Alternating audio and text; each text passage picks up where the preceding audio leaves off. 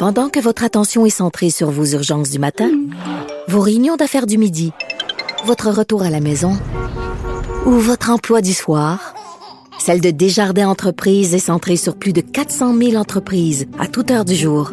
Grâce à notre connaissance des secteurs d'activité et à notre accompagnement spécialisé, nous aidons les entrepreneurs à relever chaque défi pour qu'ils puissent rester centrés sur ce qui compte, le développement de leur entreprise. Parce qu'en immobilier, faut être à son affaire. Suivez les conseils de nos experts. Via Capital, les courtiers immobiliers qu'on aime référer. Bonne écoute.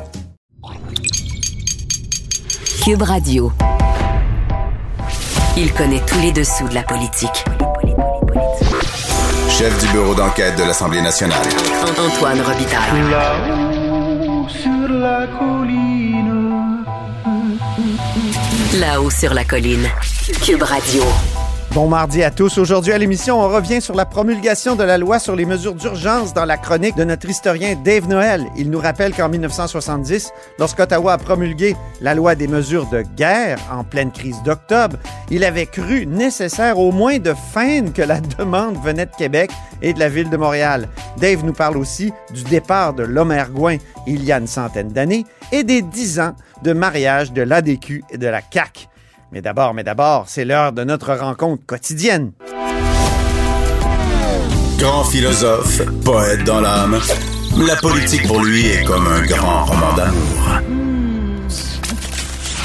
Vous écoutez Antoine Robitaille. Là-haut sur la colline. Et bonjour Marc-André Gagnon, Bonjour Antoine. correspondant parlementaire à l'Assemblée nationale pour le journal et le journal, en remplacement de Rémi Nadeau aujourd'hui. Commençons d'abord euh, par parler du malaise Charret. Oui, un- Le fantôme est de retour. le fantôme de Jean Charest qui planait aujourd'hui dans les corridors de l'Assemblée euh, nationale. Il faut dire que les rumeurs hein, de- de- d'une candidature éventuelle à la chefferie du Parti euh, conservateur euh, du Canada euh, s'intensifient. Donc, euh, les correspondants parlementaires aujourd'hui euh, se sont amusés à, à- à- à ramener le nom de Jean Charest à, tout un chacun et ça a donné place à plusieurs euh, euh, réactions, euh, aussi à des malaises. Il y, en a en tout cas qui ne se sont pas gênés pour Est-ce dire qu'on commence par le malaise? Parce que c'était quand On même assez spectaculaire de la part de Dominique Anglade. Absolument. Donc, les collègues qui sont amusés à lui demander si Jean Charest considère que c'est un, un bon libéral. On peut écouter ce que ça a donné. Ce qui veut dire que je ne vais pas intervenir dans une, une éventuelle course au leadership au niveau fédéral. son passé, de son. C'est un, bon libéral, qui est apprécié par votre base libérale. Est-ce que vous considérez que c'est une personne qui devrait faire le soin en politique au fédéral et qui euh, être une bonne candidature? Écoutez, c'est un choix, c'est un choix qui lui appartient. Et, euh, et encore une fois, je ne vais pas m'immiscer dans une course au leadership. M. Charest, est-ce que ça vous arrive de lui parler? Je n'ai pas parlé avec M. Charret récemment. Est-ce que ce serait un atout de l'avoir sur la scène fédérale, de retour sur la scène fédérale? Encore une fois, je ne vais pas m'immiscer euh, dans une, dans une course au leadership euh, pour, un- pour un parti fédéral. Je vais leur laisser faire, euh, faire leur travail et euh, nous, on fera le nôtre. C'était un peu une torture, hein, le, supplice de la goutte, comme on dit. En tout cas, le malaise était palpable.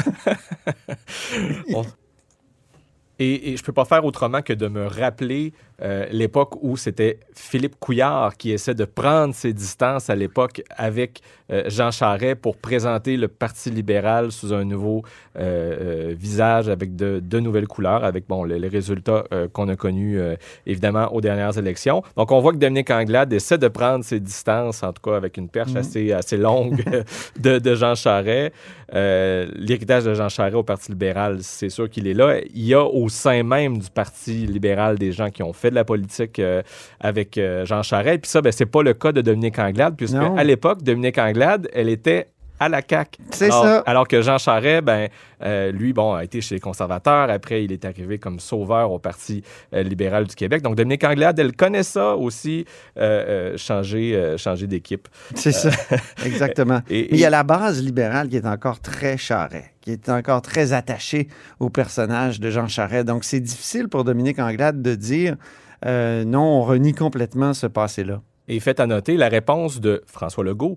Euh, on, ne l'entendra pas, mais euh, parce que ça a été très, très bref euh, dans les corridors. Il a dit essentiellement la même chose que Dominique Anglade, c'est-à-dire que lui, il ne veut pas s'immiscer dans les courses à, la chefferie sur la scène fédérale, mais rappelons qu'il ne s'est pas gêné, par contre, pour s'immiscer dans la dernière campagne électorale fédérale. Et parlant de gens qui ne se sont pas gênés aujourd'hui, euh, toujours au, sujet de la candidature de Jean Charest, ben, il y a Gabriel Nadeau-Dubois. On a senti un plaisir coupable chez lui de, de, revenir sur le malaise qu'on vient d'entendre avec euh, Dominique Anglade, et il ne s'est pas gêné, comme je l'ai mentionné. L'héritage politique de Jean Charest, c'est les gaz de schiste, la corruption et l'austérité. J'écoutais Mme Anglade tantôt euh, commenter le retour potentiel de Jean Charest en politique. Son malaise était palpable et je la comprends. Elle fait des pieds et des mains en ce moment pour convaincre les Québécois et Québécoises que son parti, le Parti libéral du Québec, est devenu un parti progressiste. Je pense que le retour de Jean Charest compliquerait pas mal sa tâche. Et quand je parlais donc de plaisir coupable, on l'entend, est tellement coupable que j'ai vu Gabriel Nadeau-Dubois euh, récupérer cet extrait-là sur ses réseaux sociaux ah euh, pour donc mousser euh, un extrait de cette conférence de presse. Alors, comme quoi, lui, ben, ça lui rend service dans sa stratégie politique, j'ai l'impression. ben oui, c'est sûr. Et, il met le doigt sur quelque chose, là, parce que c'est vrai que Dominique Anglade essaie de se présenter comme progressiste. Et quand on pense que Jean Charest a beau être un, un conservateur un rouge, c'est quand même au Parti conservateur qui s'en retourne. Donc, euh, pour elle, euh, c'est un passé qui ne veut pas passer d'une certaine façon. C'est compliqué pour, pour elle. Absolument. En plus que le parti est très attaché à l'homme. Et, tu parles de, de, rouge, ben, GND était lui-même un carré rouge. Oui. Il a donc euh, euh, personnifié un affrontement euh, contre Jean Charest à l'époque du, du, conflit étudiant. On en a parlé beaucoup, notamment dans les journaux en fin de semaine, plusieurs entrevues où on revenait sur le, le printemps érable. On, a bien senti que pour Gabriel Nadeau-Dubois, ça venait du, du fond du cœur. Est-ce qu'il y a eu des réactions à la CAQ? Oui, ben, j'ai parlé brièvement de celle de François Legault, mais Éric Kerr fait partie de ceux euh, qui, euh, qui, euh, qui, ne se sont pas gênés pour commenter le retour possible de Jean Charest, cette fois-ci en politique fédérale. Est-ce que, est que, vous pensez que son héritage politique fait que ce sera un... Non. Monsieur Choc, mais les deux. La réponse est la même pour les deux. Ça n'a pas été un bon Non. Pourquoi? Ben, parce que je regarde l'état dans lequel se trouve le Québec, le réseau de la santé, le réseau de l'éducation, les, les, les, pour les services aux aînés, les finances publiques, vous en voulez combien? Des mauvaises raisons? En plus, ben, on sait qu'au niveau de l'éthique, ça n'a pas été un modèle du genre. Alors, on, entend aussi que dans le cas du ministre Éric Kerr, ça venait du fond du cœur. Oui, vraiment. Euh, sa collègue Sonia Lebel a commenté beaucoup plus euh, brièvement, mais considérant le rôle que Sonia Lebel a joué à l'époque comme procureur de la commission Charbonneau, on peut écouter ce que ça a donné. Ben, je pense que les gens ont écouté la commission Charbonneau, ils se feront leur propre opinion. Alors, réponse courte mais efficace qui disent ce que ça veut dire. Exactement. Euh, on a parlé de, de Vire Capot plus tôt. Euh, Paul Saint-Pierre Plamondon, lui, lors de son point de presse euh, ce matin, a reproché à la CAQ d'avoir procédé à, un virage à 180 degrés. On en voit souvent ce temps en planche à neige aux, Olympiques. Ben là, il reproche donc aux caquistes d'en faire autant avec le passeport vaccinal, puisque Christian Dubé, le ministre de la Santé, en point de presse, nous a annoncé, c'était dans l'air quand même depuis quelques jours, donc que le passeport euh, vaccinal sera euh, retiré.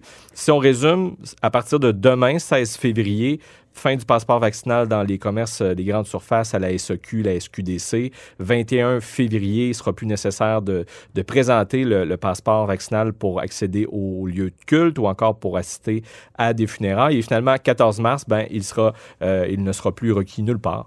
donc, autant dans les restaurants que dans les salles de spectacle, les cinémas et tout ça, ce sera terminé. Pour quand? Ben, ça reste à voir.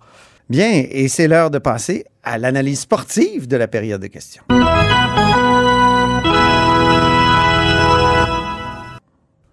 Le joueur le plus utilisé aujourd'hui, Marc-André, qui, euh, ce fut qui? Ben, on vient juste d'en parler. Encore une fois, Christian Dubé. Oui. c'est celui qui a dû être envoyé le, plus souvent euh, sur, euh, sur la glace. Par moment, on a eu l'impression qu'il a presque failli endormir euh, ses adversaires, tellement que par moment, je ne sais pas si tu as remarqué, mais Christian Dubé ressent le besoin de dire qu'il va répondre calmement. Alors, c'est ce qu'il fait avec le, ton très caverneux. En disant qu'il a aimé la question. Propre, a aimé la, question et qu'il va répondre très, très calmement. Bon, disons que ça freine un peu des fois les ardeurs des adversaires de, de, de, l'autre côté de, de la chambre. Euh, c'était tellement calme finalement qu'on a vu des périodes des questions un peu plus relevées quand même. Oui, vraiment. Et, et tellement que la, la période de questions par moment avait des airs un peu de surlendemain de veille de Super Bowl. Oui. Mais euh, on a quand même appris des choses. Euh, bon, Dominique Anglade, euh, la chef de l'opposition libérale qui a lancé les hostilités, tu te rappelles à l'époque on avait eu le fameux défi 28 jours. Ben là, Oui. le défi qu'elle avait à proposer au premier ministre François Legault aujourd'hui, c'était celui de mettre fin à l'urgence sanitaire, une rondelle que François Legault a rapidement euh, arrêtée puisque euh, il, a répliqué en disant qu'il il va euh, donc au cours des prochaines semaines retirer l'urgence sanitaire. Euh, c'est ce qu'il a déclaré. Donc, il en a pris l'engagement ferme au cours des prochaines semaines. Ce que ça prend d'abord, c'est un projet de loi qui soit adopté par l'Assemblée nationale pour euh, que le gouvernement puisse continuer de payer les fameuses primes euh, au, au perso- au, euh, au personnel du réseau de santé. Et François Legault nous a aussi appris que la ministre Marguerite Blais sera bientôt de, de retour, possiblement Oui. pour des annonces dès cette semaine, de nouveaux assouplissements qui concerneraient les CHSLD, les résidences privées. Elle ne sera plus sur la liste des blessés, comme on dit, Exact. en langage sportif? Exact. Donc, elle était quand même absente depuis euh, plusieurs, euh, plusieurs semaines, bon, pour des raisons de santé. On l'a revu brièvement en début d'année lors euh, de l'enquête de la coroner, mais depuis très peu ou pratiquement pas d'activité publique. Donc, on comprend qu'elle sera de retour à l'Assemblée nationale au cours des prochaines semaines. Et François Legault aussi pris un autre engagement, c'est celui de euh, faire rapport d'ici la fin de la campagne électorale euh, des, des Oui. décisions qui ont été prises euh, donc pendant que l'état d'urgence sanitaire était en vigueur au Québec. Et Parce ça, que les oppositions craignaient que le- il y a une date, là, le 12 mars, Exact. passe et que là, ils pourraient se sauver de, de cette obligation. Oui, on a entendu Dominique Anglade, notamment pendant la période des questions, revenir avec cette idée là que si François Legault attend trop longtemps avant de lever l'urgence sanitaire, qu'il ne sera pas tenu par la loi de faire rapport des, des décisions exceptionnelles, des contrats de gré à gré qui ont pu être euh, octroyés euh, pendant l'état d'urgence sanitaire. Mais il s'est engagé donc, François Legault, le premier ministre, à, ce que, euh, à faire rapport euh, des décisions qui ont été prises d'ici la, la fin de la campagne électorale. Donc ça, euh, ce sera à surveiller également. Moi, je soulignerais en terminant, Marc-André, un but de Gabriel Nadeau-Dubois qui a réussi à faire adopter une motion Oui. hein, de ne- ou demandant au fédéral, au gouvernement fédéral, de ne pas utiliser la loi sur l'urgence sanitaire, motion qui a été adoptée de façon unanime et qui sera envoyée au gouvernement et au Parlement fédéral. Alors, merci beaucoup, Marc-André, d'avoir joué les Rémis aujourd'hui. Ben, ça fait plaisir. C'était bien agréable. Puis on termine avec euh, ta musique. hein, et on l'a pas mis au début, mais c'est toujours intéressant de se rappeler Marc Gagnon et non Marc-André Gagnon de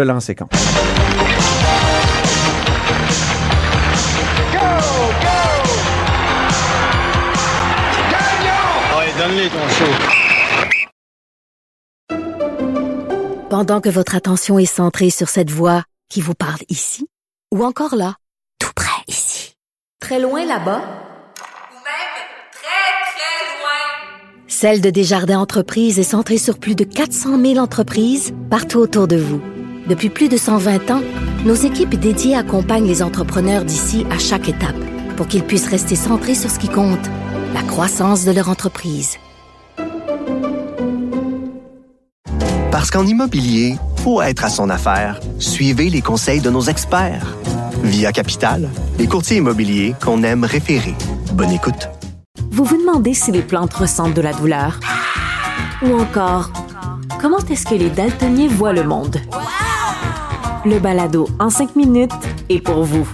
Explorez la science, l'actualité et l'histoire en un temps record. La Feu, en collaboration avec le gouvernement du Québec, est fière de propulser la série Balado en cinq minutes. Ne laissez pas les questions sans réponse plus longtemps. En cinq minutes, disponible sur l'application et le site cubradio.ca. Grand philosophe, poète dans l'âme, la politique pour lui est comme un grand roman d'amour. Vous écoutez Antoine Robitaille, là-haut sur la colline. C'est mardi, jour des actualités de l'histoire. Les actualités de l'histoire. Avec Dave Noël et Antoine Robitaille. Bonjour Dave Noël. Bonjour Antoine. Notre chroniqueur d'histoire et accessoirement journaliste au devoir, auteur entre autres de Mon calme général américain. Il est avec nous tous les mardis parce que l'histoire et le passé sont toujours d'actualité en politique. Et justement, il y a les mesures d'urgence qui sont proclamées à Ottawa aujourd'hui. Quel rapport, quel peut-être parallèle rapide on peut faire avec euh, les mesures de guerre de 1970? Oui, ben donc le, le parallèle est assez facile. On a euh, une nouvelle fois un premier ministre euh, de, la- de Trudeau. Qui s'appelle Trudeau. Qui proclame la, la loi des mesures d'urgence. Hier, je regardais le point de presse en me demandant s'il allait pas faire le lapsus qu'on attendait tous. C'est pas arrivé. Euh, donc, les mesures de guerre. euh, on a beaucoup parlé de. Est-ce que le Québec avait un veto par rapport à l'instauration, dans le cas présent, des mesures Oui. d'urgence? Est-ce que le- les provinces doivent être consultées ou non? Euh, ça, c'est un, débat que je vais te laisser régler avec Patrick Taillon. Euh, mais euh, en 1970, ce qui est intéressant, c'est que malgré son côté unilatéral, la loi des mesures de guerre a été proclamée avec l'accord du Québec. Le premier ministre Pierre Trudeau avait envoyé son, son lieutenant Marc Lalonde à Québec Oui. en avion, un peu en... euh, En dire? catimini? En catimini, oui, euh, pour euh, obtenir de Robert Incognito. Bourassa... Incognito, oui, mais il a été reconnu quand même. Euh, il a été envoyé là-bas euh, pour aller voir Robert Bourassa et lui euh, soutirer, entre guillemets, une lettre. Marc Lalonde, c'était son, son ministre à ce moment-là ou c'était un membre de son cabinet? d'un membre de son cabinet à ce moment-là. Et d'ailleurs, il avait été vu dans les couloirs du Parlement par Denis Vaugeois, qui à l'époque se trouvait à cet endroit-là. Et il l'avait vu dans le couloir qui menait. Euh, Denis Vaugeois, qui était un conseiller à l'époque, mais qui est devenu ministre euh, par la suite du gouvernement Lévesque éditeur. après. Ouais, Euh, donc, éditeur. il a- lui, il avait vu euh, Marc Lalonde dans le couloir menant à la chambre à coucher de Robert Bourassa, parce que Robert Bourassa dormait à l'époque dans les anciens appartements du Ah oui. président, de l'ancien président du Salon Rouge. Donc, il, était, il habitait directement dans le Parlement, qui est un endroit sécuritaire en cas de, Ouais. d'enlèvement. On est vraiment en, en pleine crise d'octobre, on le rappelle. Et euh, il est allé de- demander à Bourassa de signer une lettre euh, confirmant qu'on est vraiment dans une crise, euh, qu'on a besoin de l'intervention de l'armée. Et avec cette lettre-là, ensuite, euh, Marc Lalonde est allé à Montréal faire signer la même lettre à Omer Jean Drapeau. Et il est retourné à Ottawa. Et avec ces documents-là, euh, le premier ministre Trudeau s'est senti légitime pour aller de l'avant avec la loi des mesures de guerre. Donc, c'est c'est seulement un petit, euh, un petit clin d'œil à, cette, euh, Mhm. à un demi-siècle d'intervalle à ce, ce moment-là de l'histoire. Puis François Legault, hier, lui, qui disait. euh, On n'a pas de veto, on n'a pas de. Ouais. de- de- on, a- on peut pas. Il s'oppose aux mesures d'urgence pour le Québec. il n'y en a pas besoin au Québec. Il n'y en a pas besoin, Ouais. mais il a pas, euh, c'est pas appuyé sur ce précédent-là. C'est sûr, c'est pas la même loi. On s'entend que c'est, les mesures d'urgence ont remplacé la loi des mesures de guerre en 88. Euh, Il aurait dû établir un précédent. il y avait matière, dire- en tout cas, sur Ouais. le plan historique, mais ça n'a pas été euh, évoqué. Autre sujet maintenant, Dave, on inaugure aujourd'hui une série à l'occasion de l'année électorale. Quitter le pouvoir euh, depuis 100 ans, c'est-à-dire que tu veux, tu veux te pencher sur les départs des premiers ministres dans les 100 dernières années, euh, les derniers moments de leur règne, si on peut dire, parce que c'est des rois élus, comme tu le dis bien. Et là, aujourd'hui, tu veux euh, nous parler de l'Omergouin. Oui, donc le- le- l'adieu au pouvoir, en- entre guillemets, c'est une série qui est euh, inspirée de celle qui est diffusée à l'émission Affaires sensibles sur France Inter. Eux, c'est à l'approche de la, la présidentielle française avec euh, est-ce que la réélection éventuelle du président Macron ou non. Euh, donc, ça, nous, nous-mêmes, on est en allée électorale et pour les 100 dernières années, j'ai pensé comment commencer avec le départ de l'Omergouin le Ouais. 8 juillet 1920, un départ attendu et expéditif. À l'époque, l'Omergouin, donc, euh, qui est-il? Parce qu'il a été complètement oublié. C'est le gendre euh, d'Honoré Mercier, le grand premier ministre autonomiste du 19e siècle. Mhm. Euh, lui, il a le troisième plus long mandat de l'histoire du Québec, derrière Duplessis et Tachereau. Il a régné pendant 15 ans euh, sur le Québec, euh, entre 1905 et 1920. Euh, donc, c'est plus longtemps que Bourassa, Charest, Lévesque, qui, qui sont en, en mémoire aujourd'hui, mais Mhm. l'Omergouin a été complètement oublié, en- en- si on peut dire. Mais il ne bat pas Duplessis. Non, en effet, en effet. Ni Tachereau. Pour faire un petit rappel, donc, pour les, ceux qui n'ont aucune idée de qui est l'Omergouin, qu'est-ce qu'il a fait? C'est plus qu'un traversier. C'est plus qu'un traversier, oui, le traversier Québec-Lévis qui porte son nom. C'est plus qu'un réservoir. Aussi, aussi, oui, c'est d'abord le père du premier plan Nord. En 1912, c'est- Oui. ça gouverne que le district d'Ungava est euh, rattaché au Québec. Le district d'Ungava comprenait tout ce qui était au, au nord euh, de l'Abitibi et euh, de la côte nord, donc jusqu'aux aux confins méridionaux. Au devoir, il y a une dizaine d'années, on s'était amusé, toi et moi, à faire des parallèles entre le premier plan Nord de Lomergouin et le plan Nord de Jean Charest. Oui, d'ailleurs, les deux hommes ont des points communs. On va Oui. peut-être y revenir. Euh, et en 1918, c'est sous le Margouin qu'on a eu la fameuse motion Franqueur euh, qui a été présentée par un député du Parti au pouvoir, un, li- un libéral. Euh, dans, le- contexte de la crise de la conscription, il y avait beaucoup de mouvements anti-québé- anti-québécois, anti-canadiens français dans le, reste du Canada par rapport aux francophones qui ne voulaient pas aller à la guerre. Euh, et lui, cette motion-là proposait que le Québec se sépare du Canada dans l'éventualité où il n'y aurait pas de, réconciliation possible. Et Lomergouin avait parlé pendant le débat en janvier 1918. Il avait dit, euh, sans accès à la mer pendant les mois d'hiver, euh, dans quelle position serions-nous? Comment pourrions-nous défendre notre immense frontière? Donc, il évoquait des, considérations qui aujourd'hui ne sont plus avancées par le- les fédéralistes. Par exemple, l'accès à la mer qui, qui est devenu accessoire en, oui. époque. Euh, donc, C'est intéressant. Et la motion a été retirée avant qu'elle soit, euh, qu'elle- qu'elle soit votée, mais donc, ça s'est passé sous, sous son gouvernement. Ce qui est intéressant avec son départ, le départ de Lomergouin, c'est qu'il a pris la peine avant de partir de, de retourner euh, devant les électeurs et de remporter les élections de 1919.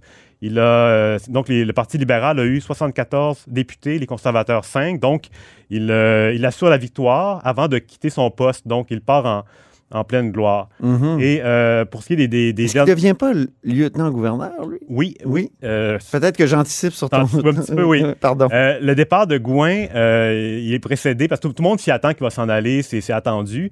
Il tient un lac à l'épaule à la rivière Moisy sur la côte nord. Il s'en va avec son collègue ministre des Travaux publics, Tachereau, qui va être son successeur. Les deux Ouais. hommes s'en vont faire un voyage de pêche à la rivière Moisy euh, à l'été, à la fin juin euh, 1920.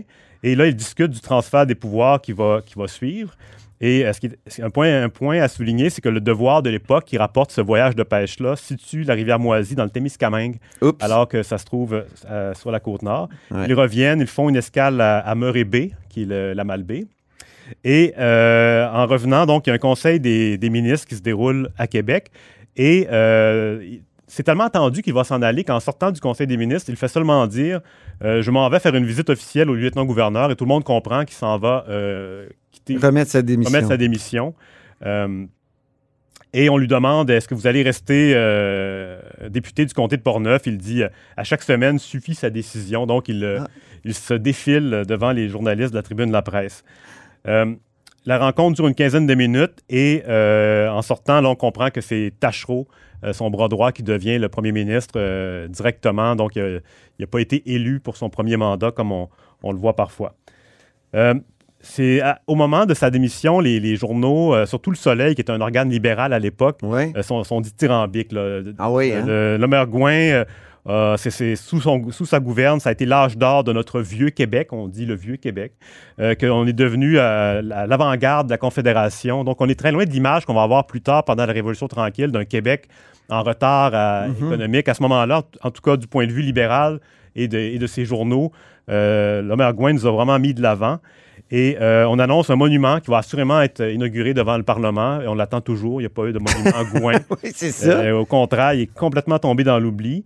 Et euh, on parle aussi un peu de son successeur Tachereau, le dauphin, et de sa femme Adine Dionne.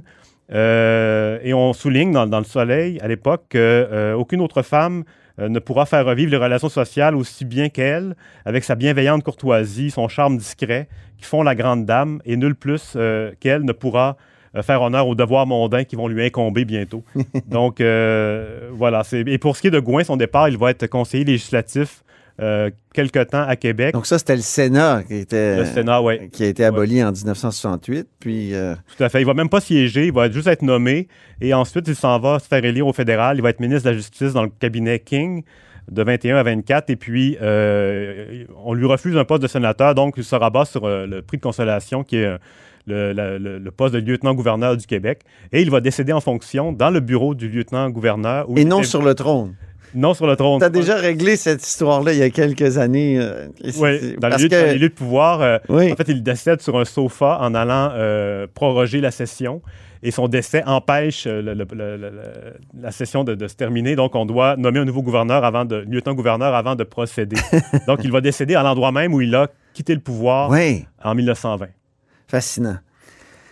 Troisième sujet, tu veux nous parler d'un anniversaire important, un anniversaire euh, d'un mariage c'est celui entre la CAQ et la DQ. Le- C'est le dixième anniversaire. C'est une Saint-Valentin quand même qui a été euh, fructueuse. Oui, c'était le 14 février 2012, donc euh, il y a dix ans hier. C'est un anniversaire qui est passé un peu inaperçu en raison des commémorations euh, du printemps érable qui célèbre Oui. Euh, ses 10 ans également. Mais mine de rien, à l'époque, c'était une fusion de la DQ, l'Action démocratique du Québec, euh, anciennement de Mario Dumont, et de la nouvelle coalition Avenir Québec de François Legault. C'est ce parti-là qui va prendre le pouvoir en 2018 et qui l'occupe toujours aujourd'hui. Au moment de la fusion qui était rec- reconnue par le DGEQ le 14 février, la DQ, évidemment, vit une déprime, euh, ce qui, qui a suivi sa, sa presque victoire de 2010 2007 où elle avait fait élire 41 députés. Là, elle était tombée à 7. Il y avait eu des départs. Éric Kerr, entre autres, qui avait fondé un mouvement noir sur blanc avec Marc Picard. Ah Il y avait oui? Une existence. Je me souviens euh, pas de ça, oui, noir oui, ça- sur blanc? un mouvement. Ils ont fait d'ailleurs un espèce de document euh, où ils présentaient leur- leurs options. Ah bon? Et puis, c'est un parti à ce moment-là qui est dirigé par Gérard Deltel au moment de la fusion en 2012, qui était le quatrième chef euh, de la DQ. Et donc, le, le- le vote se déroule en janvier 2012 et les, les membres en faveur de la fusion euh, votent à 70% pour le- la nouvelle euh, formation. Il y avait eu juste avant un petit couac, euh, que tu te souviens peut-être, le couac François Rebello, qui était Oui. un ancien du Parti québécois qui s'était euh, rallié à, à la, à la CAQ finalement, et qui avait dit que le parti gardait la porte ouverte pour la souveraineté. Oui. Et Gérard Deltel avait En entrevue avec moi. ah, ça, je, je- Oui. j'avais- je- je- il manquait cet élément-là.